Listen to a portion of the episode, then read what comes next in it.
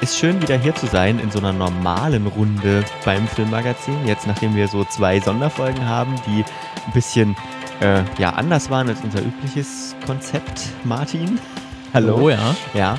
Ähm, wir müssen uns erstmal kurz vorstellen. Herzlich willkommen beim Filmmagazin. Wir sprechen einmal im Monat über ein Thema, das mit Filmen zu tun hat, äh, schauen uns ja, bestimmte Filme, die damit zu tun haben, an, sprechen mit Expertinnen, mit Experten, mit Menschen aus der Branche, die wirklich beim Film arbeiten, über ihr Thema, das, was sie ja, interessiert, begeistert. Und heute ist unser Thema, Martin. Szenenbild. Ein Begriff, den man vielleicht schon mal in der Diskussion über Filme gehört hat. Aber ich glaube, die allermeisten, auch die meisten Filmfans, werden sich da wahrscheinlich noch nicht so viele Gedanken drüber gemacht haben. Äh, insbesondere von den Leuten, die dafür verantwortlich sind. Ja. Wir, das sind äh, du, Martin Dietrich. Und Lukas Görlach. Zwei freie Journalisten aus Dresden, die sich mit äh, dem, ich sag mal, Medien beschäftigen. Kann man so sagen, ja. Kann man so sagen. Genau, damit geht's auch gleich los. Martin, man muss ja zu meiner Schande sagen, du hast eigentlich diese ganze Folge so ein bisschen äh, gestemmt. Du hast Interviews geführt, du bist im ganzen Land rum, ja, naja, so du hast im ganzen Land rumtelefoniert. So kann man sagen. So ja. kann man sagen und hast Experten, äh, tatsächlich Experten ähm, rangezogen, mit denen wir über ihr Fachgebiet Szenenbild sprechen. Und ähm, ja, vielleicht muss man erstmal ganz, ganz am Anfang klären, was gehört eigentlich dazu. Ja, Szenenbildner äh, sind ja sozusagen die Leute, die beim, beim Film dafür verantwortlich sind, was man, oder dafür größtenteils verantwortlich sind, was man in einem Kamerabild sieht. Also die sozusagen die Innenarchitektur und Außenarchitektur irgendwie modellieren, damit das so, wie es im Drehbuch steht und wie sich der Regisseur vorstellt, das auch so passt. Ähm, ich habe darüber mal genau, weil das ist natürlich jetzt eine sehr allgemeine meine Sicht, wie ich es jetzt ungefähr verstanden habe. Ich habe damit, ich hab damit äh, mit Maximilian Lange darüber etwas ausführlicher darüber gesprochen. Ähm, Maximilian ist schon seit äh, fast 20 Jahren ähm, Szenenbildner für Kino, TV und Werbung, hatte auch in Architektur studiert und hat unter anderem Filme wie äh, Die wilden Kerle 5 oder äh, Die kleine Hexe ähm, sind jetzt relativ aktuelle Kinofilme, hat er bebildert, kann man sozusagen sagen, oder habe auch Tatort und Polizeiruf, ist auch im, ähm, im TV unterwegs. Und ähm, mit ihm habe ich mal so genauer über seinen Beruf gesprochen, damit wir überhaupt mal klären, ja, was ist denn über was, was kümmert sich überhaupt ein Szenenbildner genau? Und meine erste Frage war dann auch, ähm, ja, wie würdest du denn deinen Job beschreiben? Bildinhaltsgestalter irgendwie nennen wir uns auch mal, im Gegensatz zu dem äh, modernen Wort, wie sich die Kameramänner nennen, Bildgestalter. Ähm, da gibt es immer so ein kleines Kabbeln zwischen den Departments. Ähm, aber letztendlich ist es alles, was der Regisseur nicht macht, also an Inszenierung, Schauspielbewegung oder sowas, oder eben, wie du schon gesagt hast, Kostüm. Ähm, alt, der Rest geht über den Schreibtisch vom Szenenbildner. Ähm, und das ist so eine Mischung aus, ähm, auf der einen Seite gibt es ja Dinge, Informationen, die im Buch drin stehen, und auf der anderen Seite gibt es Dinge, die im Buch nicht drin stehen, die man erfinden muss. Also Milieu, Charakterzeichnungen, ähm, weiß ich nicht, soziales Setting, aber auch äh, psychologisches Setting einer Figur oder einer Situation in einer Szene. Das ist natürlich nichts, was man alleine arbeitet, sondern in Kooperation mit dem Kameramann und dem Regisseur und auch mit dem Kostümbildner oder Kostümbildnerin. Also wir meinen ja alle dann, ähm, äh, dass das eben so erarbeitet wird. Jetzt mal angenommen, vielleicht ein bisschen kon konkreter werden können, jetzt an, einem Beispiel, angenommen, ich wäre jetzt ein Regisseur, der gerade ein großes Großprojekt gerade ähm, startet. Ähm, das soll ein Thriller werden, so zu Zeiten des Kalten Krieges in der BRD, 70er Jahres Setting also viele Innenraumszenen, wo irgendwelche Agenten rauchen ähm, stelle ich mir das jetzt so vor. Und du wärst jetzt mein Szenenbildner. Und ich werde dich jetzt, wir hatten jetzt unser erstes Gespräch, wo wir über diesen Film reden, über den Thriller. Was werden so deine Fragen an mich oder wie, wie würdest du jetzt daran rangehen, wenn das jetzt, du hörst jetzt, okay, du machst einen 70er-Jahres-Thriller. Was ist da das der, der, der nächste Schritt? die lustige Fragestellung, ohne dass wir unser gemeinsames Drehbuch kennen. Das ist immer die Voraussetzung, dass man sich über, über eine Geschichte unterhält und auch eben die Hauptperson oder äh, den, die, die Hauptcharaktere irgendwie herausarbeitet. Und, und ähm, wie, wie immer bei so geschriebenen Sachen ist es, man muss sich über das, was da so geschrieben steht, auseinandersetzen. Da ist ja nichts fix. Jeder liest jede Szene anders. Und dann meint man, oh nee, das ist aber ein ganz zurückgezogener Charakter. Und dann kommt der Regisseur und sagt, nee, nee, nee, nee, ich sehe den ganz anders. Und der, also das ist wahrscheinlich das Erste, was wir machen würden. Wir würden uns erstmal über die Charaktere äh, unterhalten, was, was ist vielleicht unser Hauptcharakter, mögen wir den oder mag ich den oder was verstehe ich daran nicht. Ähm, da gibt es vielleicht komische Handlungsstränge, wo ich sage, ja, was macht er denn da, wieso hätte ich anders reagiert. Also ganz basische Frage, Antwort, wie, wie, wie geht man mit Situationen um. Und dann geht es natürlich sehr schnell auch darum, okay, Thriller, okay, wo, wo wollen wir denn hin? Es gibt, also jetzt 70er Jahre Thriller gibt es ja wahnsinnig viele Vorlagen, wo man sagt, hm, muss man sich natürlich auch mal umtun. Äh, was gefällt einem da? Da würde man wahrscheinlich gemeinsam Filme austauschen, Filmtitel austauschen und sagen, ja, finde ich schön, finde ich nicht schön oder interessiert mich, interessiert mich nicht, um sich dann so heranzuarbeiten, wo, wo geht man denn hin, was, was will man für einen Film machen und wo will man den auch ein bisschen positionieren. Das ist mir immer eigentlich wichtig, dass man sagt, was soll denn das Ergebnis werden? Also man kann in jede Richtung arbeiten und das fehlt mir manchmal beim Fernsehen, dass man sagt, wenn ich frage, ja, was soll es denn am Ende werden? Also machen wir es ganz dunkel, also oder sollen wir versuchen wir heitere Noten immer reinzubringen, irgendwie damit die Zuschauer nicht irgendwie äh, frustriert nach Hause gehen oder sowas.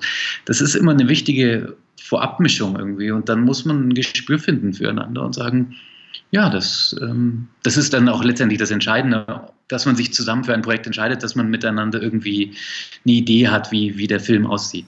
Ich finde ganz interessant, dass du gesagt hast, dass man sich so vor, also die Charaktere und die Story eigentlich so das erste ist, was man klären muss und irgendwelche Ungereimtheiten, die man jetzt selber im Drehbuch sieht, dass man die besprechen muss, weil man ja denken würde, okay, das Szenenbild ist ja jetzt so für die direkte Story jetzt eigentlich gar nicht so, so wichtig. Aber irgendwie müssen ja dann, also so wie du das aufbaust, dass dann auch die Charaktere und wie die sind, ob die jetzt eher der Anti-Held, der Held oder wie auch immer, dass das sich auch im Szenenbild widerspiegeln soll. Habe ich dich da also richtig verstanden? Auf, auf jeden Fall. Also das, das glaube ich, das macht auch gutes Szenenbild aus, dass, dass die äh, jeweilige was in der Stand der Dinge in dem Drehbuch im Lauf der Geschichte, die psychische Situation auch mit ausgedrückt wird, meinetwegen. Es gibt ja, weiß nicht, dunkle, enge, beklemmende Räume, große, weite Hallen oder auch unter Umständen Kontraste. Also ich suche auch immer Kontraste im Drehbuch, auch in dem Drehbuch Orten, die, wenn ich das Buch lese, sage ich, okay, wo, wo pendelt man sich denn da ein zwischen, weiß ich nicht, der reichen Bonzenvilla und der schmalen, einsamen Hütte des Ermittlers oder ich weiß nicht, wo sind die Kontraste in der Geschichte? Und ich will es natürlich auch verstehen. Es geht natürlich nicht so, dass ich sage, ich manchmal beeinflusst man als Szenenbildner auch die Geschichte natürlich mit dem Drehbuch, mit den Orten, die man findet oder die man baut, sondern sagt, nee, das, da hat man ja auch Ideen dazu.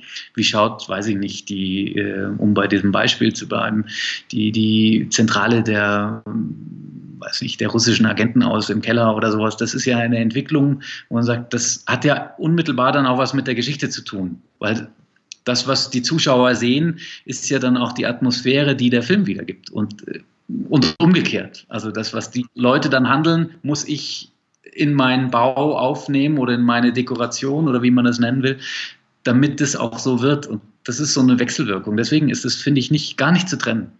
Ähnlich wie bei der, bei der Arbeit des Kameramanns. Der kann ja auch nicht sagen, du, ich fotografiere es. Also das ähm, funktioniert nicht. Also man kann er machen, aber dann macht das Filme machen keinen Spaß und ich glaube, das Anschauen auch nicht.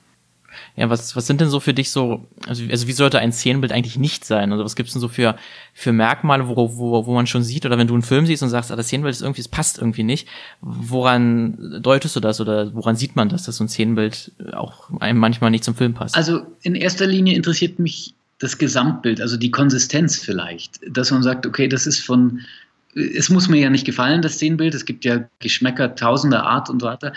Das ist auch immer schwierig natürlich zu trennen. Manchmal sagt man, gefällt einem der Film nicht, weil man sagt, nee, man ist mit dem Stil nicht klargekommen. Trotzdem könnte es ja ein gutes Szenenbild sein.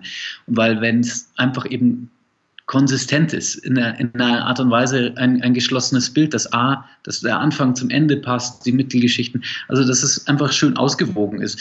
Da könnte ich gar nicht wirklich sagen, woran man das vielleicht festmacht. Das hat was mit Farbigkeiten zu tun, mit auch mit Drehorten, auch mit vielleicht einer Entwicklung. Es kann, ein Film kann sich ja auch in, in den Drehorten entwickeln. Ähm, aber das würde ich vielleicht als das beschreiben, was, was mich da am ehesten interessiert, wenn, wenn ich merke, da hat sich jemand wirklich um das Gesamtbild Gedanken gemacht und ähm, versucht, das zu gestalten. Das klappt nicht immer. Das ist ja auch, da gibt es klar auch immer wieder Unfälle. Die merkt man dann manchmal auch. Also, ähm, aber das ist dann unter Umständen verzeihlich, weil man sagt, nee, das war aber im Großen und Ganzen super. Hattest du schon mal so bei einem Dreh dann, wo du gesagt hast, du hast es den, den vorbereitet, die, die, die, die Szene und so genau, wie du es dir auch vorgestellt hast, aber dann siehst du den Dreh und auf einmal merkst du, nee, das passt dann irgendwie jetzt doch nicht. Ja, das hat dann was auch mit der Auflösung zu tun, das hat aber dann auch was mit der Arbeit von den Leuten am Set zu tun.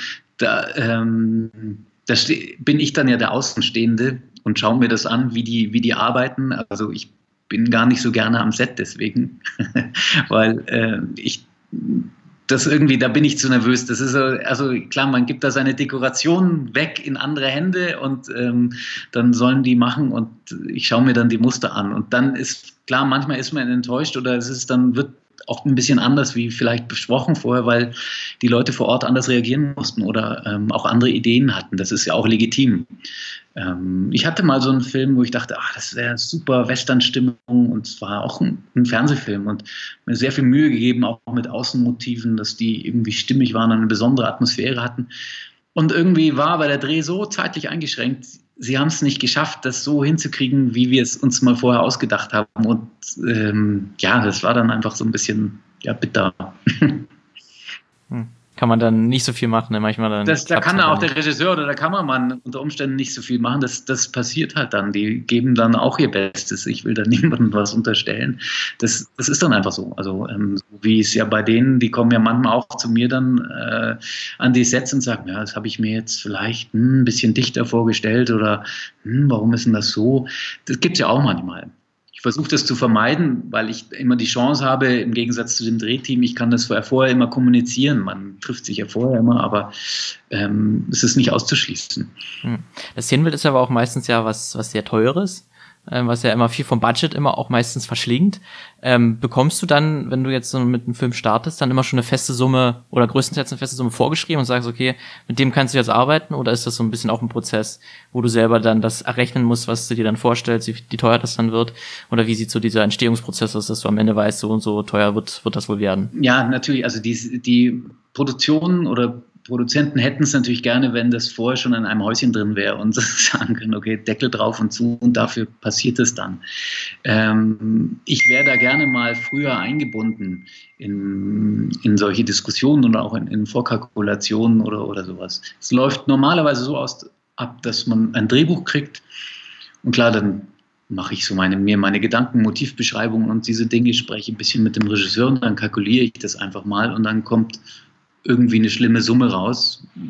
Meistens ist es so, dass dann, und dann kommt der Produzent und sagt, hm, jetzt haben wir ein Problem, das haben wir nicht. Und, äh, und dann muss man das zurechtruckeln.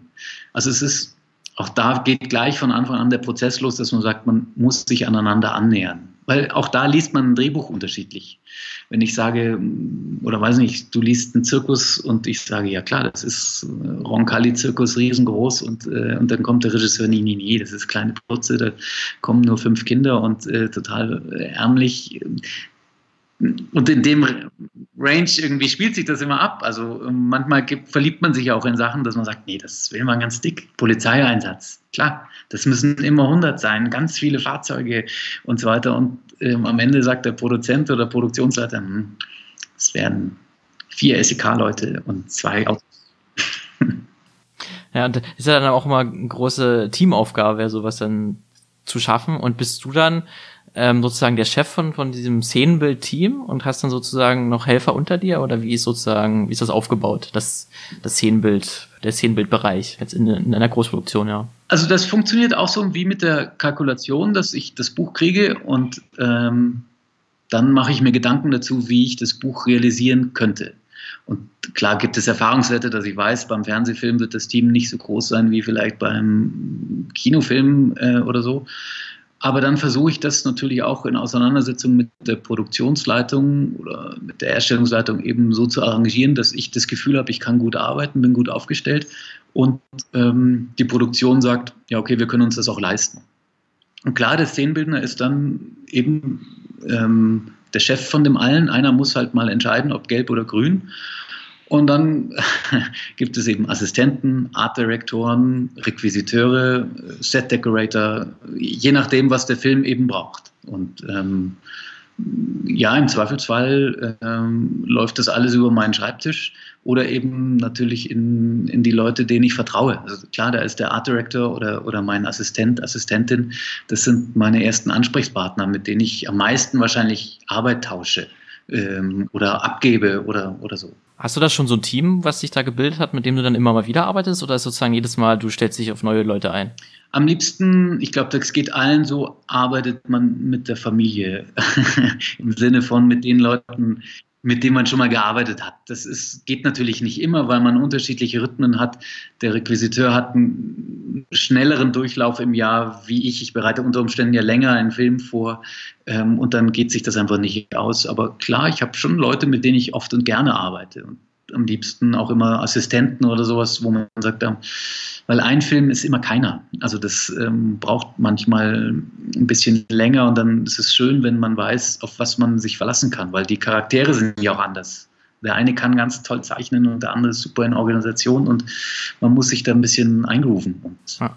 Arbeitest du dann eigentlich auch dann, wenn das dann der Fall ist, auch so mit den CGI-Artists dann zusammen, die dann die Com Computereffekte machen, weil das ist ja gerade in den letzten Jahren ist das ja immer mehr geworden und dann auch, auch billiger geworden und auch für Fernsehproduktion auch sowas zu benutzen, weil das macht es ja eigentlich einem Szenenbildner, zumindest jetzt ein Laien, würde man sagen, es macht es ja ein bisschen einfacher, weil man nicht mehr alles von Hand bauen muss, sondern der CGI-Artist dann einfach ähm, den die Szenerie noch ein bisschen ausschmücken kann. Ja, man muss dem CGI-Artist natürlich sagen, äh, was er machen soll und wie es ausschaut. Und ähm, also ich, mir macht das Spaß. Also ich finde, das wirklich es, es ist Teil der Tricktechnik. Da man muss sich halt da auskennen und sagen, okay, was, was kann ich auch der Produktion oder dem Regisseur anbieten? Gerade bei einem unserem 70er Jahre Agenten-Thriller muss man ja sagen, äh, ja, wie, was macht man denn da? Und wie geht es zum Beispiel auch günstiger. Es gibt ja immer noch die alten Tricktechniken, funktionieren ja immer noch im Film. Es hat sich ja nichts geändert, also die analogen Tricktechniken. Und dieses Abwägen zwischen VFX und Normal, Normaltrick irgendwie, das ist eine schöne Sache, finde ich. Und nach Möglichkeit versuche ich da immer früh im Austausch zu sein und die meisten VFX-Leute sind da ja auch also nicht beratungsresistent oder nicht dialogfeindlich, sondern die genießen das ja auch, wenn man sich austauscht und sagt, ja, so schaut es aus und wie, wie sind eure Grundrisse und dann kommen die her und machen ihre Scans und also es ist schon äh, eigentlich sehr, sehr fluider, sehr naher Austausch. Verbringst du dann eigentlich dann auch viel Zeit mit der Recherche, wenn du dann so ein Projekt hast? Also gerade wenn man jetzt so ein historisches Projekt oder so hat, das ist ja dann, bis man da den das die richtige Stimmung und so diese richtige Idee davon hat, was man da machen will, braucht es ja wahrscheinlich auch äh, Recherchezeit. Ja, das ist ja das Beste dran. Also das ist ja eigentlich das Schönste an dem ganzen Beruf, dass man sich in solche Sachen einarbeiten kann. Berufe, weiß nicht, äh, Strukturen, Baumaterialien, Techniken, was auch immer. Und klar, das recherchiert man und wenn es um historischen Film geht, ähm, umso mehr. Das Blöde ist, meistens bleibt nicht so richtig die Zeit dafür. Oder es ist nicht bezahlte Zeit. Das ist äh, dann immer so der Zwiespalt. Aber eigentlich ist das natürlich das Tollste. Also ich recherchiere aber auch gern, also nur für einen Tatort oder einen Polizeiruf, wo ich sage, ja, nee, das, ich will das gerne wissen und ähm, rufe dann irgendwelche Leute an und spreche mit denen, äh, weil das interessiert mich und das, glaube ich, macht den Film reicher.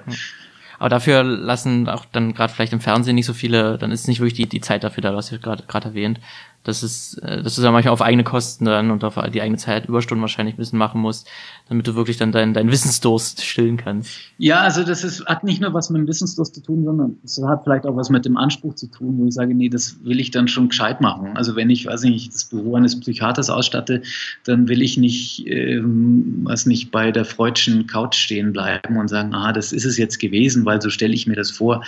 Ähm, das ist noch ein relativ einfaches Beispiel, aber ähm, im Großen und Ganzen ist es so, dass ich glaube, häufig auch beim Fernsehen die Produktionen ja das vielleicht unterschätzen. Auch den Aufwand, den man leisten muss, damit man eine qualitätvolle und fundierte Arbeit leisten kann.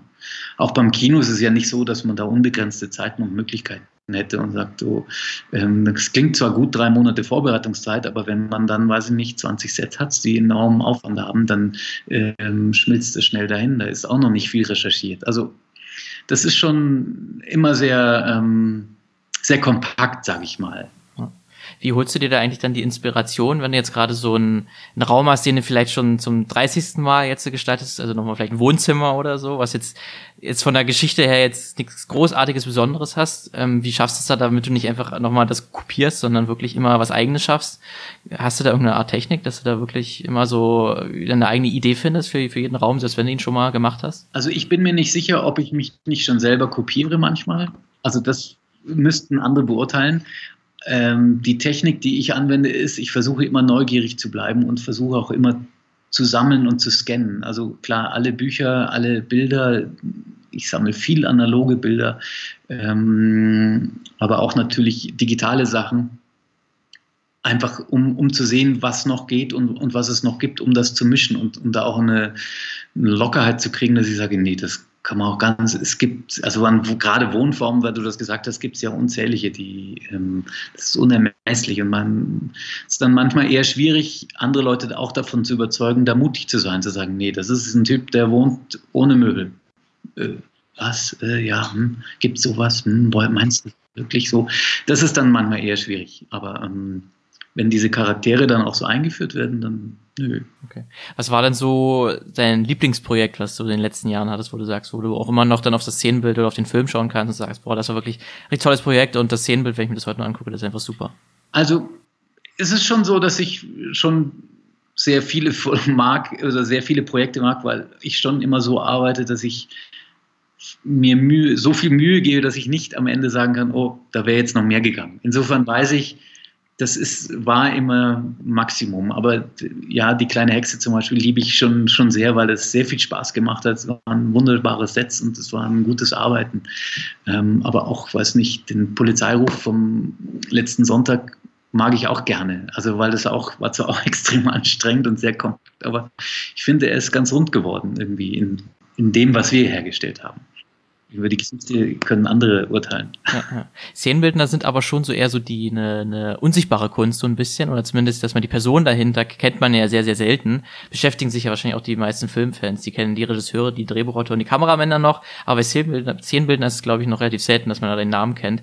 Gibt's könntest du mir so ähm, ein, zwei, vielleicht auch drei Szenenbilder nennen, wo man sagt, das sind wirklich die ganz großen, an denen, denen orientiert man sich auch, die haben so ganz große Meilensteine geschaffen, die dann auch so die Art und Weise, wie man ein Szenenbild machen kann, auch vielleicht verändert haben.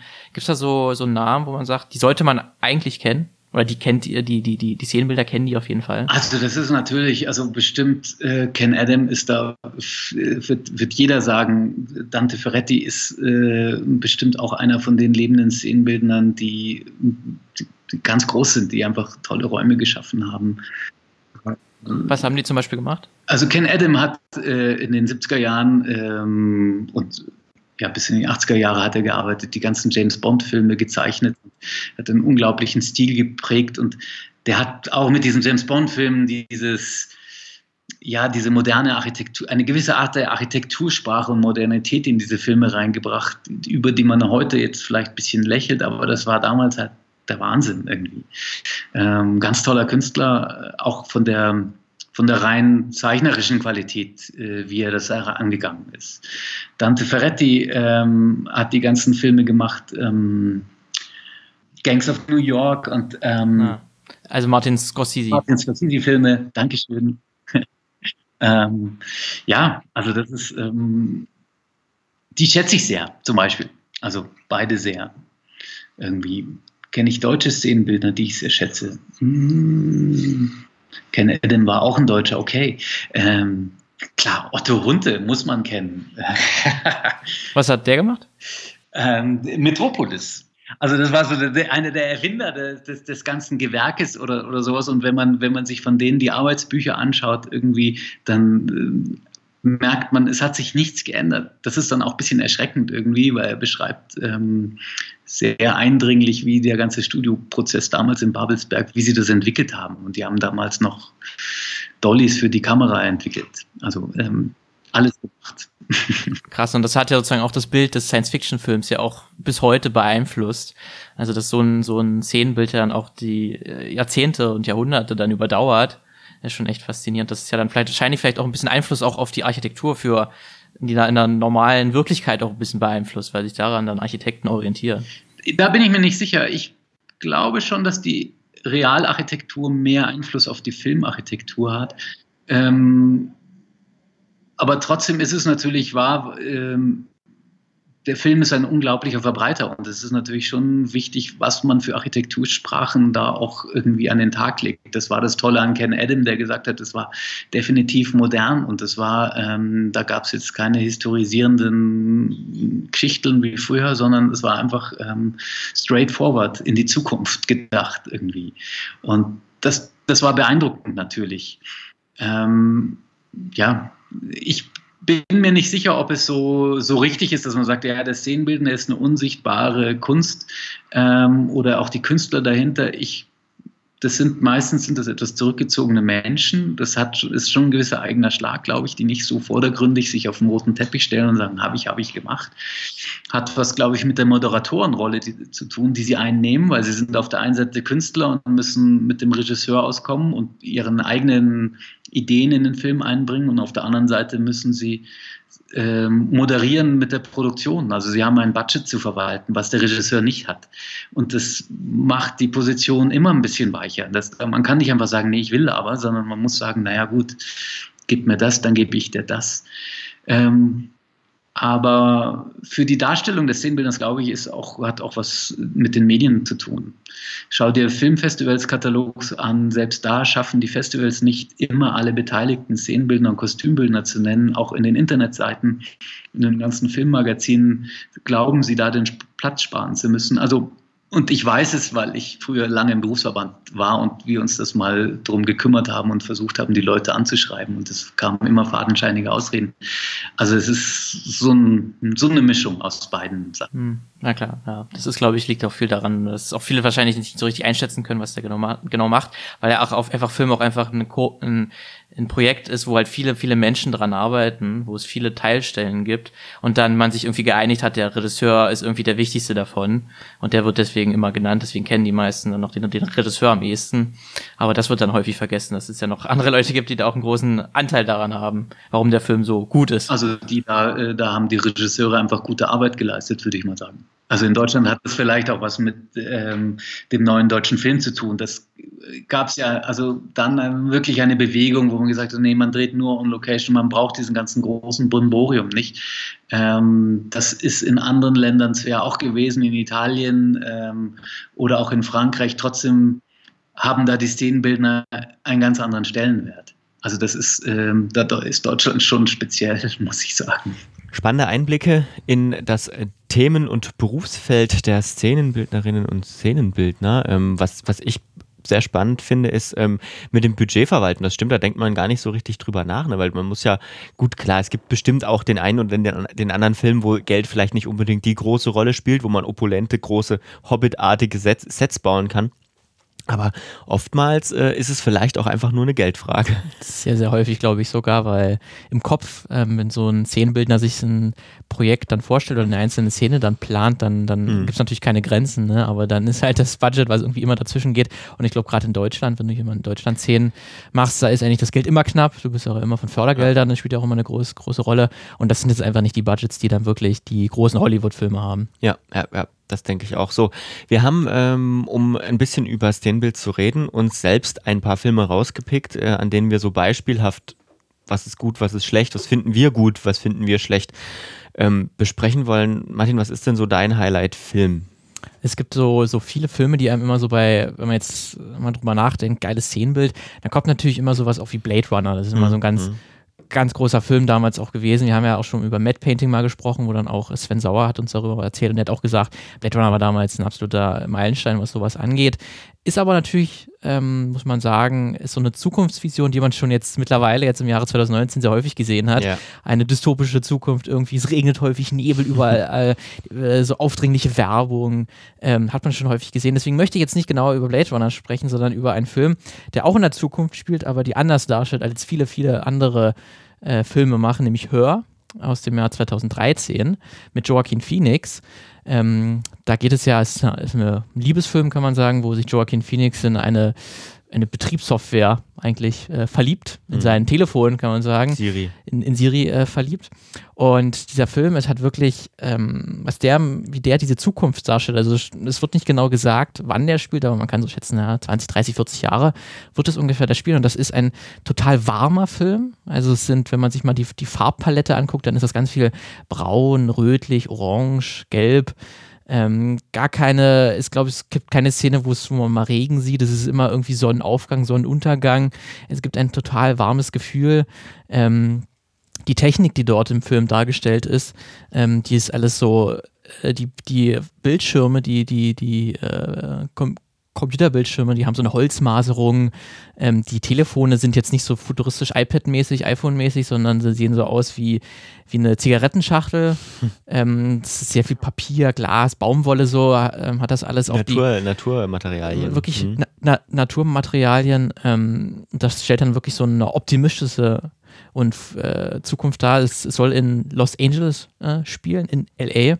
Ähm, die, ich habe mich da mal ein bisschen belesen. Die haben damals, ähm, um die ja, ein zukünftiges LA darzustellen, ähm, weil das LA, was es so gibt, das ist gar nicht so dicht bevölkert, wie man das im, im äh, Film sieht. Deswegen haben die so Material aus Shanghai auch gefilmt und das mhm. dann in den Film mit eingearbeitet. Ah. Sozusagen die Skyline, die man im Film sieht, ist ein Mix aus LA und Shanghai. Ähm, was ich sehr, sehr cool finde. Und der ähm, Szenenbildner, damit vor allem auch mal nennen, ist, ähm, wenn ich sie kurz raussuche, äh, ist nämlich KK Barrett. Mhm. Der war dafür auch für einen Oscar nominiert, hat ihn leider nicht gewonnen. Ähm, der hat auch andere Filme von Spike Lee, dem Regisseur, ge, äh, gemacht, wie Wo die wilden Kerle wohnen oder äh, Being John Ma Malkovich. Ähm, hat also schon häufiger mit, mit dem Regisseur zusammengearbeitet. Und ich finde wirklich, äh, was der da geschaffen hat, das fühlt sich total anders an. Es gibt auch ein tolles äh, Video auch auf, auf, auf YouTube von äh, Captain Christian, äh, alles mit K geschrieben. Her Building a Beautiful Future ist das. Der zeigt das nochmal schön auch in Bildern, warum der, der Film so, so außergewöhnlich ist. Ähm, was dann mir auch noch aufgefallen ist, ähm, jetzt nochmal in der Nachbetrachtung, dass der Film, man sieht auch keine Autos. Sehr hm. interessant. Also, wenn hm. man Leute auf der Straße sieht, dann sind es immer noch nur Fußgänger oder Fahrradfahrer. Ähm, weil, weil die damals auch gesagt haben, wenn sie Autos hätten zeigen müssen, das hätte erstens das Budget nicht hergegeben, noch, noch, verschiedene ähm, Autos zu modellieren und darzustellen. Ähm, aber es hätte ja auch nochmal den Film nochmal genau in eine Zeit gegeben, weil du dann auf einmal, gibt es fliegende Autos oder nicht? Oder ja, Elektroautos stimmt. oder ist noch Benzin? Ne? Und so konnte man, so kam, weiß man nicht ganz genau, wann, wann der Film spielt. Und das hat es nochmal ein bisschen besser gemacht. Und ich habe mir auch eine ähm, von dem KK Barrett vom Szenenbildner, der hat auch gesagt in meinem Interview. Äh, ich denke manchmal, wenn die Leute über die, die, Zukunft nachdenken, dann geht es immer nur um Dinge, die sich ändern, als über die Dinge, die gleich bleiben. Und das muss man äh, wirklich sagen, dass man so ein bisschen nostalgisch wird, wenn man mhm. diesen Film sieht, obwohl das ja eigentlich in der Zukunft spielt, weil alles irgendwie erinnert irgendwie an früher, aber hat irgendwie so einen, so einen Touch, so ein bisschen weiter gedacht. Ähm, das passt halt wunderbar zu der Geschichte von Film und das hat, hat ja auch äh, Maximilian Lang auch im Interview erzählt. Szenenbild muss ja eigentlich konsistent sein und halt den Charakteren dienen. Ja. Ne, es, muss so, es muss quasi eine Erweiterung eines Dialogs sein. Das muss sich irgendwie im Szenenbild widerspiegeln. Und das finde ich, das schafft dieser Film wunderbar und ist so, so wirklich einzigartig. Mhm. Ja, ich ähm, ich konnte mich gar nicht so richtig entscheiden. Ich bin dann so die, die äh, Oscar-Preisträger durchgegangen. Also, und tatsächlich ist es so, dass diesen Szenenbild-Oscar äh, gar nicht so die ganz großen, also nicht immer die ganz großen gewinnen, sondern eher so die, die, ich sag mal, die zweite Reihe Filme, ähm, die vielleicht aber was anderes Besonderes haben im Szenenbild. Und dann habe ich nachgedacht, Mensch, welchen Film könntest du denn nehmen? Und da habe ich mir dann erstmal die Frage gestellt, okay, wo hört denn dein Szenenbild eigentlich auf? Weil es gibt, wie wir von Sven Sauer, hast du schon vorhin erwähnt, mit dem wir ein Interview gemacht haben, auch, der ist ja äh, Matte Painter. Wo hört denn Szenenbild auf und wo fängt dann Set Extension an? Ja, also, Greenscreen also Matt, und so weiter und so fort. Matte ne? Painter muss man sagen, das ist sozusagen die Hintergrund dann genau. äh, die Leinwand bemalen, ja. wenn das irgendwie mal ein Schloss im Hintergrund sieht, dann baut ja. man das nicht, sondern man malt es dann auf. Und, und dann, das hat man natürlich, äh, das hat man natürlich äh, sehr oft, vor allem jetzt in, ähm, in großen, moderneren Produktionen. Also, dass, dass, wenn man aus einem Fenster rausguckt, dass das oft ähm, dann nicht in echt dort gedreht ist, sondern in einem Studio und ein Greenscreen ist, das ist schon klar, aber auch äh, teilweise ist das ja wirklich ein fließender Übergang, wenn man sich mal so Making-ofs anschaut. Ähm, das fand ich erstmal ganz spannend und deswegen habe ich als erstes einen ganz, ganz, ganz alten Film äh, genommen, beziehungsweise wo ich das, wo ich das total spannend fand. Den hat, äh, hat äh, dein Interviewpartner, der Herr Lange, ähm, auch schon angesprochen. Und zwar Metropolis äh, von Fritz Lang, weil ähm, gerade die Fritz Lang-Filme, also auch Siegfried zum Beispiel, äh, da spielt die Botschaft, die sozusagen das Set und das Drumherum vermittelt eine ganz, ganz, ganz wichtige Rolle. Das gibt es heute auch noch natürlich, aber da ist es sehr offensichtlich. Also da sieht man zum Beispiel, wenn man in Burgund ist, hat das eine einheitliche äh, Sprache. Wenn man in, äh, in den anderen Reichen ist, ähm, hat das eine eindeutige Sprache. Da kann man dann sogar Rassismus schon erkennen in dem Szenenbild tatsächlich. Wenn man sich anguckt, ja, hier, das sollen offenbar die minder bemittelten Urvölker sein und das sind die Hochkulturen, sag ich mal. Also das lässt sich schon sehr gut daran erkennen. Das ist auch so ein, so ein, so ein Beispiel, aber ich will auf ein Bild hinaus und zwar in Metropolis gibt es so eine Maschine, die so im Untergrund arbeitet, wo dann auch Schicht, Schichtwechsel dargestellt wird. Ähm, und das ist so ein schnaubendes, futuristisches, also es ist natürlich nicht futuristisch, weil heute wird niemand, also heute sehen Industriehallen meistens wie geleckt aus, ähm, sondern es ist so, wie stelle ich mir die Zukunft vor, wenn so eine Stadt irgendwie angetrieben werden muss. Und da dampft es und raucht es überall. Und das Spannende finde ich, das ist gedreht worden in einer alten Zeppelin-Halle. Das war ja auch, äh, ich glaube, zur damaligen Zeit der teuerste Film, der jemals gedreht wurde, mit, weiß nicht, 5 Millionen Reichsmark oder so. Ähm, hat ja die Ufer auch sehr in äh, die Bredouille gebracht finanziell. Und da ist der Dampf tatsächlich. Wir sind heute Nebelmaschinen, hat jeder, jeder kleine, äh, weiß ich nicht, kannst dir für 20 Euro jeder kleine DJ so eine Nebelmaschine kaufen, aber dieser Nebel ist tatsächlich von Dampflokomotiven, die sie vor diese Zeppelin-Halle äh, gestellt haben, ist abgeleitet worden und in das Set reingeleitet. Was für ein Aufwand worden. immer ist, ne? Ist krass. Wahnsinn. Also so hat es angefangen, das fand ich total cool. Ähm, und sehr positiv äh, finde ich, ähm, hat mich sehr äh, beeindruckt, was moderneres, sag ich mal, Star Trek. Ähm, nicht am Anfang, die haben auch angefangen mit so, ja, jeder, der so die 60er Jahre Enterprise noch kennt, da hat man, weiß ich nicht, gefühlt Bierdeckel als Knöpfe und so ein Zeug, also sehr rudimentär angefangen. Aber ähm, dieses Bild, also diese Brücke, wenn man sich jetzt alleine mal die Brücke der Enterprise nimmt, ähm, das hat mal jemand entwickelt und na, auf Grundlage einer Schiffsbrücke natürlich, aber auch so, dass man da gut filmen kann natürlich und ähm, dass da jeder seinen Platz hat und das ist immer über die Jahre, also über die Jahrzehnte kontinuierlich weiterentwickelt worden und ich finde, man kann an diesen Brücken der Enterprise oder welches Schiff es dort auch immer sehr gut, äh, ja, ähm, die Zeit ablesen. Also man kann es sehr gut erkennen. Jetzt die neue Enterprise mit ihren Glasflächen und ihren ähm, neuen Screens, wo sie aber trotzdem dann wieder so ältere Sachen ähm, mit genommen haben. Bis hin dazu, dass ja dieses L-Cars heißt das, glaube ich, das System, was in den 90ern äh, bei den großen 90er-Serien war. Ähm, dass das extra entwickelt wurde, dieses Touchscreen-System als Touchscreen, sage ich mal, noch sehr ich sag mal, schwarz-weiß und LCD-lastig waren früher. Genau, also da auch ähm, sozusagen hat das Szenenbild so ein bisschen Zukunft geschaffen. Und ich glaube tatsächlich auch, dass solche Science-Fiction-Szenenbilder mehr von dem, wie heute Geräte und so weiter designt werden, beeinflusst haben, als man manchmal glauben will. Also, ähm, dass solche Science-Fiction-Filme, Literatur, Bilder und so weiter äh, echten Einfluss darauf haben, was wie heute Geräte gebaut werden.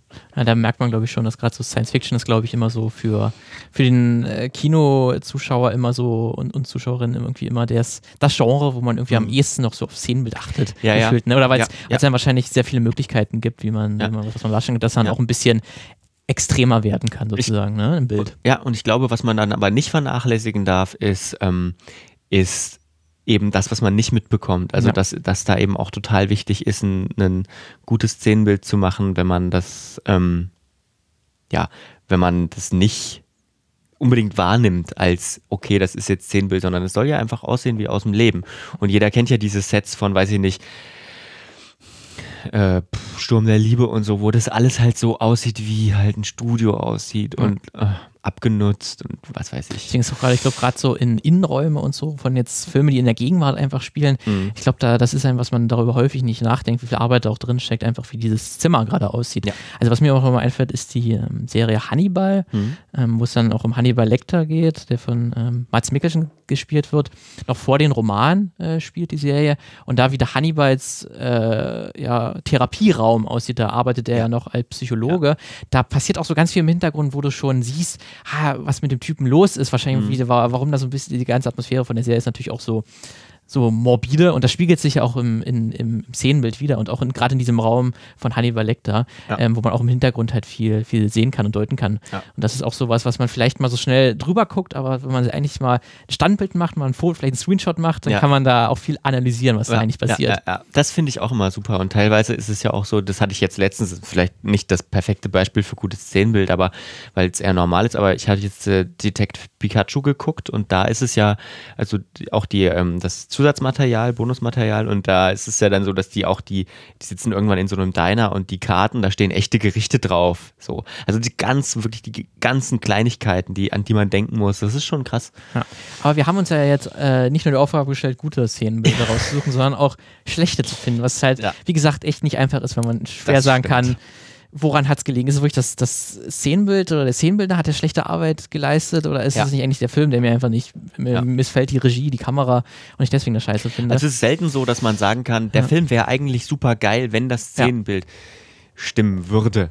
Das so ist es nicht einfach, aber wir haben versucht trotzdem was zu finden. Lukas, hast du, hast du ein Beispiel für mich für ein schlechtes Szenenbild? Ja, ich habe, ich habe, ich habe lange versucht und ich muss, äh, ich nehme auch es ist klar, das sind auch wieder dann schlechte Filme, aber es ist eine gute Filmreihe eigentlich Matrix, also der erste Film, total gut. Ähm, auch grandios, ähm, auch vom Szenenbild, finde ich. Und so wie in allen Belangen werden die zwei Folgeteile immer schlechter. Und so finde ich das auch im Szenenbild. Also ähm, das fängt damit an, dass sie teilweise äh, verzichtet haben auf Szenenbild, sondern das versucht haben, schlecht 3D zu animieren. und ähm, geht bis dahin. Das, es gibt ja diese Szene, ich glaube im zweiten Teil, wo sie auf dieser Straße fahren, ähm, diese Autobahn. Sind, diese Autobahn. Und die ist ja tatsächlich irgendwie einen Kilometer extra gebaut ja. worden. Und ja. das, ähm, das, das, das kann man irgendwie anerkennen und das passt auch irgendwie halbwegs in den Ton, aber es ist nicht, sieht nicht gut aus einfach. Es ist halt, also es soll so eine, so eine Betonwüste sein, wo im Hintergrund ähm, Ölraffinerien stehen, aber es geht nicht auf, finde ich. Es geht hm. einfach also nicht auf. Also was mir da mal einfällt, ist dann, weil man ja dann auch im zweiten und dritten Teil sieht man ja sozusagen die echte Welt und nicht mhm. die, die Matrix-Welt und da ist ja dann auch die Szene gerade in der, in der Stadt der Menschen, ja. Ähm, die sich befreien konnten und halt dann am Ende, wenn Neo halt wirklich im Herzen der Maschinen ist. Mhm.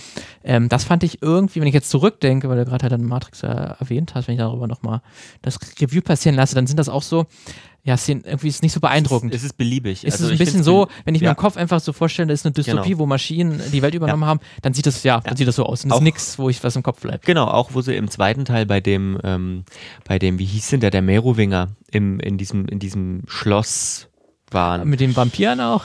Hm. Ist ja, glaube ich. Ja, genau. Aber gibt's ja Vampire, ja, Werwölfe. Mal, in, in, den Filmen ist es viel falsch. Da passiert viel. Da passiert viel. Aber auch da, da hängt dann einfach diese Waffensammlung an der Decke, wo mhm. du weißt, genau, die hängt da, damit sie sich kloppen können. Nö. Ja, okay. Ich, Danke dafür. Da wäre mehr mit drin gewesen. Mal ja. gucken, was dann der vierte kann, ob der dann noch eine ja, andere Matrix-Version zeigt. Ich bin sehr, sehr gespannt. Ich bin sehr gespannt. Was ist denn so dein, also wo, was hast du für ein schlechtes Beispiel ja, Lustigerweise hast du den Film auch schon erwähnt. Ja. Tatsächlich, denn es geht mir um, um Hobbit. Ah, ähm, ja. Weil ich möchte nicht sagen, dass Hobbit oder die Hobbit-Trilogie, alle drei Teile jetzt ein schlechtes Szenenbild haben, aber es fällt für mich schon deutlich ab gegen Der Herr der Ringe. Hm. Lustigerweise auch halt vom, eigentlich vom gleichen Macher von Dan Henner, heißt der. Der hat für Rückkehr des Königs auch einen Oscar bekommen und hat bei den anderen beiden Herr der Ringe-Teile auch schon in der Art Direction mitgespielt und hat dann später ähm, bei den Hobbit-Teilen bei allen dreien ähm, das äh, Szenenbild übernommen. Ähm, das spielt auch viel, viel mit rein. Also die Hobbits Filme, warum die nicht so gut sind wie Herr der Ringe, da gibt es eine ganze Palette an Gründen. ja, das da ging in der Vorproduktion ging sehr viel schief, dann auch in der Produktion ging sehr viel Und schief. Und danach auch. Es ging eigentlich immer nur es alles. Es ging eigentlich nur schief, deswegen äh, ich möchte da eben nicht mehr unbedingt dem, dem Herrn Henner so viel äh, ja, Vorwürfe machen, aber am Ende muss ich sagen, gerade wenn ich Szenen habe wie in Bruchtal, wo dann also die die eine große Stadt der Elben mhm. ähm, wenn ich die jetzt genau vergleiche, weil genau die gleiche Stadt gibt es ja auch in Herr der Ringe, mhm. ähm, dann, dann wirkt das alles total viel künstlicher und überbelichteter. Ja. Ähm, das ist ja allgemein Stil, den der Hobbit eingeführt hat, dass dann äh, die Orks und die Zwerge und die Elben, die alle so geleckt aussehen, dass mhm. sie irgendwie vom, vom, von der Maske total leuchten. Ja. Ähm, und das spiegelt sich halt auch im Szenenbild wieder. Das wirkt einfach alles ein Stückchen wie mit, wie mit einem, ja, äh, mit, Weichzeichner mit einem. Weichzeichner Ja. einmal drüber und wo ich finde, dass zwar der Herr der Ringe jetzt natürlich High Fantasy ist, äh, gut gegen böse, aber das trotzdem irgendwie mal ein bisschen, ein bisschen dreckig war, auch bei den Elben irgendwie so, so ein bisschen. Ähm, und das alles wirklich zum Anfassen Ja, war. Da ich das- moralisch auf jeden moralisch Fall. auch ein bisschen mehr, aber dann halt wirklich auch die Sets, dann, dann im Hobbit, das äh, alles, alles unechter wird, künstlich wie im Studio halt wirklich und ich wirklich Mhm. sehe, okay, da haben sie, da ist der Greenscreen, da ist der Greenscreen. Es gibt immer mal wieder Highlights, ich finde gerade so die, die erste ähm, die erste Kamerafahrt sozusagen durch diese Seestadt im zweiten Teil, Mhm. da die wirkt richtig wie eine, wie eine Stadt, Mhm. wie eine schön dreckige Stadt, ähm, wie, mich, wie ich mir damals ungefähr so vorstellen würde. Ähm, aber wie, das, wie Venedig jetzt echt ist. Genau, quasi. wie Venedig, genau, das ist ja sehr, sehr durch, durch, durch äh, den Fluss durchzogen. Mhm. Aber das hält sich halt auch nicht komplett. Und dann gibt es halt auch wieder Szenen, wo es total künstlich wirkt. Und deswegen, das ist auf jeden Fall so ein Beispiel, was mir dann irgendwie echt, wo mir das Szenenbild, da muss ich sagen, wirklich negativ aufgefallen ist. Aber wo ich halt auch sagen muss, ich kann es nicht genau dem Szenenbild auch, auch zuführen. Weil das hat, Mhm. wie gesagt, auch viel mit den Entscheidungen hinter den Kulissen zu tun, dass sie auch entschieden haben, das Ganze mit 48 Bildern pro Sekunde zu Oh, drehen. Was ja äh, Warum auch immer. ne, hat sich halt Peter Jackson gedacht, das machen wir mal technikmäßig. Versuchen wir mal. Ist ja auch allen Ehren, Ehren wert, weil das ja, ich habe es zwar nie auf in der Bildwiederholungsrate gesehen, aber Ich es schon. soll, und das soll halt eigentlich dadurch, das CGI soll eigentlich besser aussehen, oder? Nee. Nee, okay. Also ich habe, äh, ich habe, ähm, ich weiß noch, ich bin damals ins Kino gegangen und habe äh, extra die, ich, ich bin mir gar nicht sicher, ich will keinen Quatsch erzählen, aber ich glaube sogar das Kino hatte dafür noch irgendwie die Technik updaten müssen oder so. Ähm, so ein kleines Dorfkino gewesen und äh, das, du, du, du hast halt, ich habe das gesehen und habe gedacht, das was, sieht so unecht aus alles. Ist allein durch diese Bildwiederholrate. Ist, Aber ha- hat man sich dann dran gewöhnt, weil ich höre immer so, die ersten fünf, zehn Minuten sollen sehr komisch wirken, aber dann gewöhnt man ist sich. zu dazu. her. Ist zu Zu lange her. her. Das weiß ich jetzt nicht mehr. Aber Okay. Hat sich ja mal, man sieht es auch, glaube ich, daran, dass es sich nicht durchgesetzt hat. Ja, Das ist ja kein anderer genau. Film. Ja, ja, also ja. außer noch ein Eng Lee hat mal, das, ich weiß gerade nicht den Namen von, das ist aber so ein, so ein, so ein Kriegsdrama, der hat auch mal mit, mit 60 Ja. Bildern, glaube ich, so pro Sekunde Also was ich weiß- aber sonst ist das, hat keiner gemacht. Ich weiß, dass ich den ersten im Kino mit den 48 geguckt habe und dass es mir das dann ab dem zweiten nicht mehr wert war und wir den Ja. dann quasi nochmal geschaut Deswegen haben. zeigt das schon, deswegen, ähm, deswegen sieht man auch, dass das immer auch sehr von äußeren Faktoren halt auch wirklich abhängt, ob das Szenenbild gut oder schlecht Ja, ist. Ich fand es spannend, was dein Interviewpartner vorhin gesagt hat, ähm, mit der, ähm, mit der, naja, mit dem Szenenbild in der Rolle des Moderators im Prinzip. Das finde ich eigentlich, das stimmt und ich glaube, da kann man auch unsere schlechte Filmauswahl damit erklären, ähm, weil da funktioniert was einfach nicht mehr, was in den Filmen vorher funktioniert hat. Also ähm, da, da ist irgendwo in der Übersetzung im Prinzip was schiefgelaufen. Na, wir haben- dem nicht Wir mehr haben so beide, beide Filme jetzt als schlechte gewählt, wo wir vorher halt das gute Beispiel Genau, haben und dann die genau. Nachfolger, Ganz die genau. es irgendwie schlechter machen. Ja, eben, richtig. Also ja, ja. eben, aber wir Genau. sind ja auch keine Szenenbildprofis, deswegen haben wir, können wir vielleicht nicht von, bei einem Film, den wir jetzt sehen, perfekt einschätzen, oh Mensch, Gott, das Szenenbild. Puh. Aber es gibt ja auch so ganz Negativbeispiele, wo man kein Profi sein muss, wie Transformers, weiß ich nicht, 8, 9, 10, 12, 90, wo im Hintergrund dann noch irgendwelche Greenscreens rumstehen, die nicht, Ja, die nicht auch schon passiert. bespielt worden sind. ja. Deswegen, ja. Aber wir haben ja auch, auch im Interview gehört, ähm, dass Szenenbildner auch damit kämpfen, dass die Song auch anerkannt werden, weil Ja. in vielen Festivalbroschüren und so, da steht dann bei den Filmen auch immer der Regisseur, die Schauspieler, Mhm. auch der Kameramann häufig, aber die Szenenbildner und Bildnerin sehr selten. Und für Und diese Belange setzt sich ein Verband ein, in Deutschland Genau. zumindest. Und du hast da nochmal mit jemandem gesprochen. Genau, die VSK ist das, nämlich der Verband der äh, Kostümbildner und Szenenbildner. Ähm, da habe ich mit Matthias Müsse gesprochen, der ist auch schon lange, lange Szenenbildner. Ähm, der hat unter anderem das Szenenbild für Fuck You Goethe gemacht, für Vicky und die starken Männer und jetzt ganz jüngst ein Film, der noch in, bald in die deutschen Kinos kommt. Ich war noch niemals in New York, das äh, Musical. Ähm, und ähm, er ist auch im Vorstand der VSK, ist da also auch schon, da hat er auch was zu sagen, kann man, kann man so zusammenfassen. Und ähm, meine erste Frage an, an, an ihn war, ja, was ist denn überhaupt die VSK? Wie würde er das beschreiben? VSK ist ein Berufsverband, das heißt, wir vertreten die Interessen eben der genannten Berufsgruppen, weil wir natürlich, sagen wir mal, in, in unserer Funktion eher, ich benutze das ungern, aber eher so Einzelkämpfertypen sind. Das heißt, jeder ist natürlich, also was habe ich mit anderen Szenenbildnern zu tun? Äh, äh, Kraft meines Amtes gar nichts, weil, es immer nur einen Szenenbildner gibt, außer in wenigen Ausnahmen. Und insofern ähm, ist es schon mal äh, ganz wichtig überhaupt, um in Austausch zu kommen mit Kollegen und Kolleginnen. Und ähm, dann gibt es äh, halt, also das war bei mir der Fall. Ich meine, ich mache das ja auch schon ähm, recht lange, diesen Beruf, und, und war immer getrieben von der Begeisterung, äh, Filme zu gestalten. Also da ist irgendwie links und rechts alles vorbeigerauscht und ich äh, habe wirklich äh, nur in der Arbeit gelebt, äh, bis mir irgendwann mal aufgegangen ist, das, das reicht nicht aus und das ist auch nicht gesund und nicht gut, wenn man zwölf Stunden arbeitet oder 14 Stunden am Tag oder sechs Tage die Woche oder äh, was, was halt so typische Anfängersituationen sind, in denen man ist in dieser Branche. Und da ist es natürlich wichtig, dass man auch anfängt, sich mit Arbeitsrecht zu beschäftigen, mit Arbeitszeiten. Äh, wie kann man sich zusammenschließen? Wie kann man sich absprechen? Äh, auch natürlich, was Gagen angeht, dass da nicht jeder äh, dann äh, einsam und allein vorm Produktions- oder Herstellungsleiter sitzt und sagt, äh, das stelle ich mir vor. Und der sagt, na, sowas haben wir noch nie bezahlt. Und äh, im Gespräch mit Kollegen stellt sich heraus, dieser Spruch kommt sehr, sehr häufig. Und da ist es natürlich was anderes, wenn man sagt, wir haben einen Berufsverband und da sind bestimmte Sachen auch schon mal, äh, sagen wir mal, äh, in eine Struktur gegeben worden und auch eben Gagenhöhen für bestimmte Projektgrößen. Und das soll natürlich allen Mitgliedern helfen, da anders auftreten zu können und ihre eigenen Rechte auch zu kennen. Kannst du irgendwie erklären, warum es diese Situation gibt, dass viele Szenenbildner Einzelkämpfer sind? Das ist ja auch so in Deutschland, dass es nur also Szenenbildner eigentlich immer Freiberufler sind und dann immer von Projekt zu Projekt ähm, hüpfen und jetzt nicht sozusagen an einer Produktionsfirma genau angestellt sind. Hat das irgendeinen historischen Grund, warum das so ist, oder hat sich das irgendwie so ergeben? Ja, also das ist lange her, dass, ähm, dass Szenenbildner fest angestellt waren. Bei Studios weiß ich gar nicht, wann das aufgehört hat. Das war vielleicht, äh, weiß ich nicht, gab es dann schon, glaube ich, nach dem Zweiten Weltkrieg bald nicht mehr. Äh, bei den Sendeanstalten war das anders, als ich angefangen habe. Äh, das war in München, da gab es noch festangestellte Szenenbildner beim Bayerischen Rundfunk zum Beispiel, die dann aber auch alles gemacht haben, von direkt bis Komödienstadel. Und das zeigt auch schon ein bisschen die mm, vielleicht Problematik aus meiner Sicht, weil ich sage, äh, ich will auch nicht alles machen, was mir dann äh, vorgesetzt wird, sondern ich will das auswählen können. Und das kann ich natürlich als Freiberufler auf jeden Fall. Und äh, nach heutiger Sicht ist es ja so, dass viele zum Beispiel Fernsehsender gar nicht mehr selbst produzieren, sondern die lassen produzieren von Produktionsfirmen. Und die haben natürlich niemals die Größe, dass sie dann durchgängig Leute äh, beschäftigen, außer äh, denen, die im Büro sitzen. Aber das ist ja, oder für kleine Produktionsfirmen gar nicht vorstellbar. Was sollen die mit einem Szenenbild das ganze Jahr, wenn die nur einen Film produzieren? Und in dem Sinne ist das, äh, hat sich das in diese Richtung immer stärker entwickelt, aber macht auch für alle Beteiligten Sinn, weil es uns natürlich auch die Freiheiten lässt, auszuwählen, was wir machen wollen.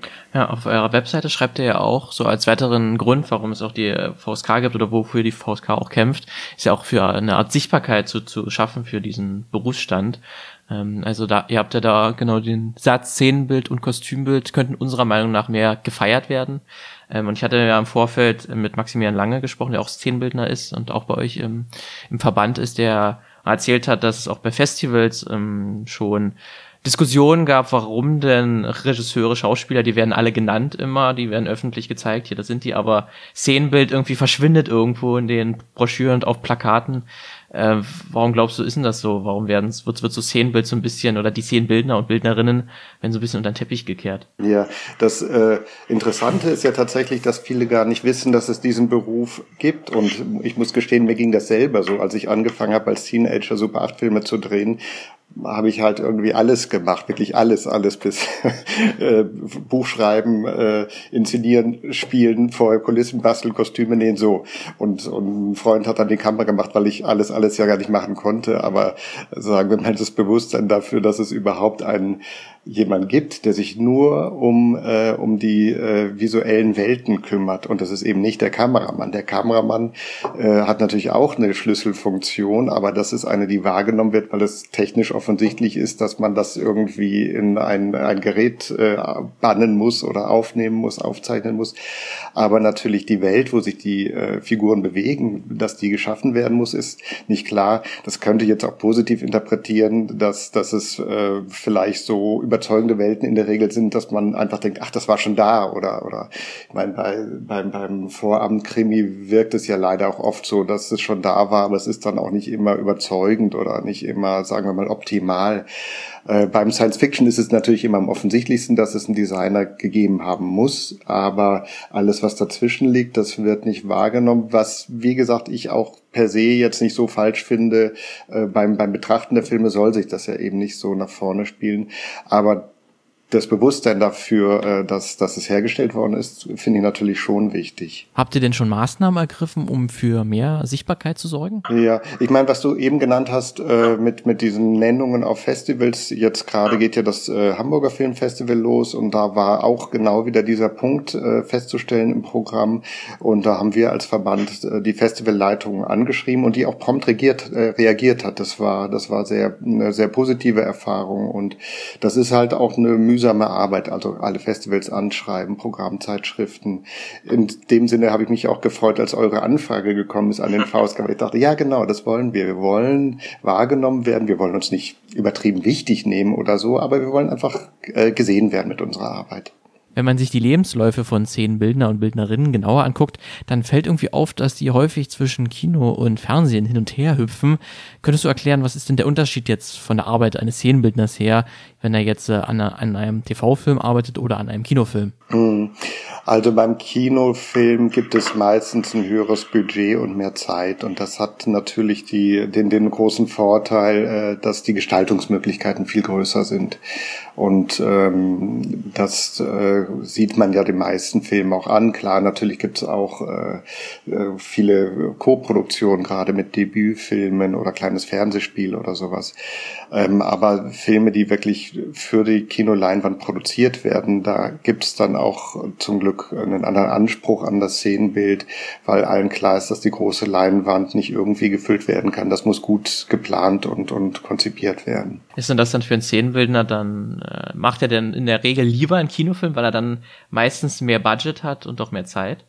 Genau, wenn, wenn diese beiden Kriterien erfüllt sind, dann ist der Kinofilm definitiv attraktiver. Ich meine, ich selbst habe ja eben auch Fernsehfilme gemacht, äh, weil weil es halt auch Sachen gibt, die, äh, also sagen wir mal, ich habe diese Winnetou-Neuverfilmung gemacht und äh, die hätte ich auch gerne als Kinofilm gemacht, aber dafür gab es keinen Markt oder da hat dann eben RTL gesagt, sie möchten das gerne machen und sie stecken da Geld rein und das war eine Chance, so etwas zu machen, was äh, für Deutschland ja sehr unüblich ist, Wildwestfilme zu drehen. Und da habe ich gesagt, ist mir ja im, im Grunde egal, ob es äh, Fernseh oder Kino ist, weil äh, ich da jetzt, sagen wir mal, nicht weniger gründlich arbeite.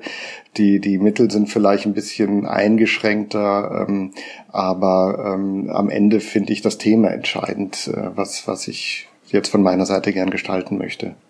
Ja. Gibt es dann noch aber eine aktuelle Baustelle oder so, wo ihr sagt, das müssen wir auf jeden Fall als nächstes angehen? Ja, also das, was eben schon genannt worden ist, das wollten wir jetzt auch nochmal, äh, sagen wir mal, generalstabsmäßiger angreifen mit der Nennung in Festivalkatalogen und Programmen und so weiter, dass wir da vorkommen, also Kostümbild und Szenenbild. Das ist definitiv eins, was jetzt ein, ein Thema, was ganz oben steht auf unserer Tagesordnung. Ja, genau, wir haben einen Europaverband gegründet, was auch ganz toll toll ist. Da gibt es jetzt ein Treffen in Wien. Letztes Jahr war das Gründungstreffen in Berlin und, und zu sehen auf europäischer Ebene. Da kann man auch von den Kollegen lernen und die von uns. Die Ideen sind hervorragend organisiert. Die Franzosen haben ein anderes Standing innerhalb der Branche. Wie machen die das? Wir haben bessere Urheberrechtsvergütungen. Also das äh, ist ein toller Austausch und diese Sachen sind natürlich, das macht auch Spaß, das ist auch wirklich interessant. So, Lukas, wir haben jetzt zwei Interviews gehört mit äh, Szenenbildern. Denkst du jetzt ein bisschen anders darüber nach, über das äh, Szenenbild im, im Film. Achtest du darauf jetzt mehr? Ähm, ich denke, ich werde auf jeden Fall die nächsten Filme, die ich sehen werde oder auch Serien jetzt die nächsten Tage mehr dran, dran denken auf jeden Fall, weil wir diese Folge gemacht haben. Aber ich finde es eigentlich auch ganz schön, wenn man irgendwann mal wieder zurückkehren kann zu diesem bloßen äh, Genießen und das dann auch irgendwann mal ausblenden kann. Ne? Also das ist ja immer so das Schlimme bei allen Gewerken irgendwie, die Profis in ihrem Bereich sind, ob das jetzt Kameraleute oder, oder MaskenbildnerInnen sind oder so, die achten immer natürlich auf, da, auf, ihr, auf ihre ja, Passion, auf das, was sie selbst arbeiten und können das natürlich dann auch professionell einschätzen. Und ich glaube, da wird es dann schwierig, manche Filme zu gucken, die man als Laie total gut genießen kann. Ja, aber ich glaube, das ist ja eigentlich das beste Szenenbild ist wahrscheinlich das, was einem nicht unbedingt auffällt, was dann irgendwie halt äh, zusammen mit der Story und den Charakteren mhm. sich so vermischt und man am Ende gar nicht sagen kann, warum mir der Film so gut ist, gefallen ist hat. Ist oft ne? so, oder? Na, der beste Film ist eigentlich, wenn du reingehst, dich der umhaut, du über nichts von diesen ganzen Bereichen nachdenkst und am ja. Ende rausgehst und sagst, das hat einfach gepasst. Jetzt, ich, ne? hat, jetzt muss ich den nochmal gucken, damit ich die Teile analysieren ja. kann. Weil zum Beispiel ist auch sowas jetzt, wir hatten ja, er hat ja auch kurz Blade Runner äh, erwähnt, ich finde auch nicht nur den ersten Blade Runner, auch den zweiten, äh, 2049. Der war auch so ein Film, der hat mich total we weggehauen. Mhm. Ähm, aber ich habe beim Filmeschauen nicht genau über das Szenenbild nachgedacht. Ich habe es ja. nochmal gesehen, sieht, der ja. sieht toll aus, der Film. Ja, ja. Ähm, aber ich habe jetzt nicht direkt darauf geachtet. Aber so nachdem, noch, noch mal nach so Tagen und Wochen danach, mhm. ich sage, ah, muss ich mir eigentlich auf jeden Fall nochmal angucken und nochmal wirklich darauf achten, weil das war wirklich es sind nur so ein paar kleine Bildchen noch, noch so im Kopf, aber ich muss ja. mir das eigentlich nochmal genauer an, an, ja. anschauen. Habe ich jetzt, ich habe jetzt, habe ich jetzt gemacht, der ist jetzt, glaube ich, auf Netflix ja rausgekommen. Genau, ja. Ähm, und habe mir das nochmal angeschaut. Da sind Sachen aufgefallen. Entweder ich habe sie vergessen oder sie sind mir beim ersten Mal wirklich nicht bewusst aufgefallen. So Kleinigkeiten, wo ich so denke, oh, okay, krass, ja. Hm. nee, ist schon, ähm, da war schon ein guter Film. Hatte auch seine Schwächen, aber das Was? Was? Nein. Bevor wir uns streiten, beenden wir unsere Folge zum Thema Szenenbild an dieser Stelle, würde ich sagen. Ja. Vielen Dank, dass du die Interview gef Interviews geführt hast. Ähm, äh, nächsten Monat sind wir auch wieder da, im Oktober dann. Ähm, wir machen versprochen keine Halloween, also keinen Schocktober. Ähm, haben wir ja auch schon haben wir ja auch schon gemacht im das haben wir durch. Letztes Jahr oder vorletztes Jahr? Letztes ich glaube, le letztes Jahr? Ich glaube, ja, letztes guckt Jahr. einfach mal ah, durch. Okay, wir haben auch kein Zeitgefühl Guck, mehr hier. Nee, wir, überhaupt nicht. Wir stehen ja auch immer, oder wir sitzen ja eigentlich so einen Monat rum und nehmen dann immer eine Folge ja. auf und dann warten wir wieder einen Monat. Wir, wir, sind, hier, wir sind hier in unserer Blase, das ja. ist furchtbar. Also hört einfach äh, das Filmmagazin durch, den Filmmagazin-Podcast auf filmmagazin.audio. Schreibt uns dort auch gerne Kommentare, beziehungsweise Twittert uns an, at das Filmmagazin oder sucht uns auf Facebook, auf Instagram, nehmt Kontakt auf. Ähm, ja, mehr bleibt eigentlich nicht zu sagen. sagen. Vielleicht räumen wir jetzt mal unser Studio auf.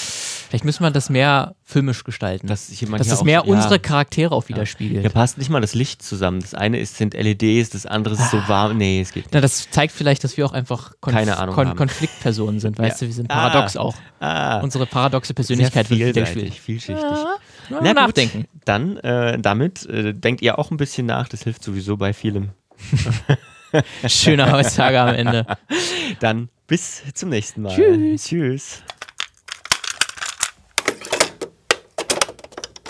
Eine Einfachtonproduktion 2019.